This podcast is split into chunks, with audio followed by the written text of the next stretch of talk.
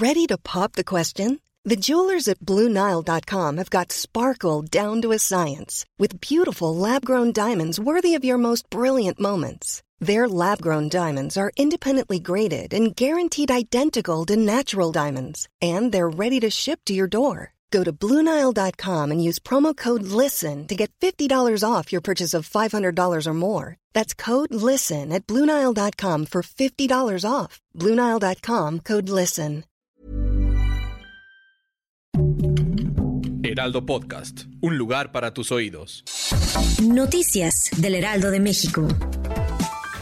La presidenta de la Comisión Nacional de Derechos Humanos, Rosario Piedra Ibarra, aseguró que la instancia de su cargo no atrae ningún caso por capricho o presión de nadie. Por ello sostuvo que sobre el asunto del bebé exhumado en un panteón de Iztapalapa y hallado en el penal de San Miguel de Puebla, no se ha presentado ninguna queja hasta ahora.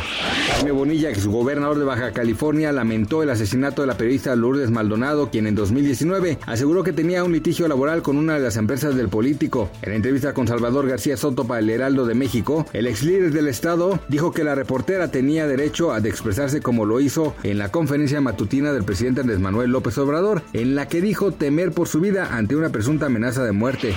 Las autoridades estadounidenses buscan a 39 personas desaparecidas después de que el barco en el que viajaban volcara supuestamente el sábado frente a las costas de Florida en el sureste del país, indicó este martes la Guardia Costera en un comunicado. Videos que circulan en redes sociales muestran al actor y político Alfredo Adame en una pelea en las calles de la Ciudad de Las grabaciones dejan ver el momento en el que el polémico conductor discute y forcejea con una mujer, quien al parecer le había quitado su celular durante el altercado. Otro de los videos deja ver a Adame golpeando a un automóvil, de donde desciende la mujer para encararlo y golpearlo. Gracias por escucharnos, les informó José Alberto García. Noticias del Heraldo de México.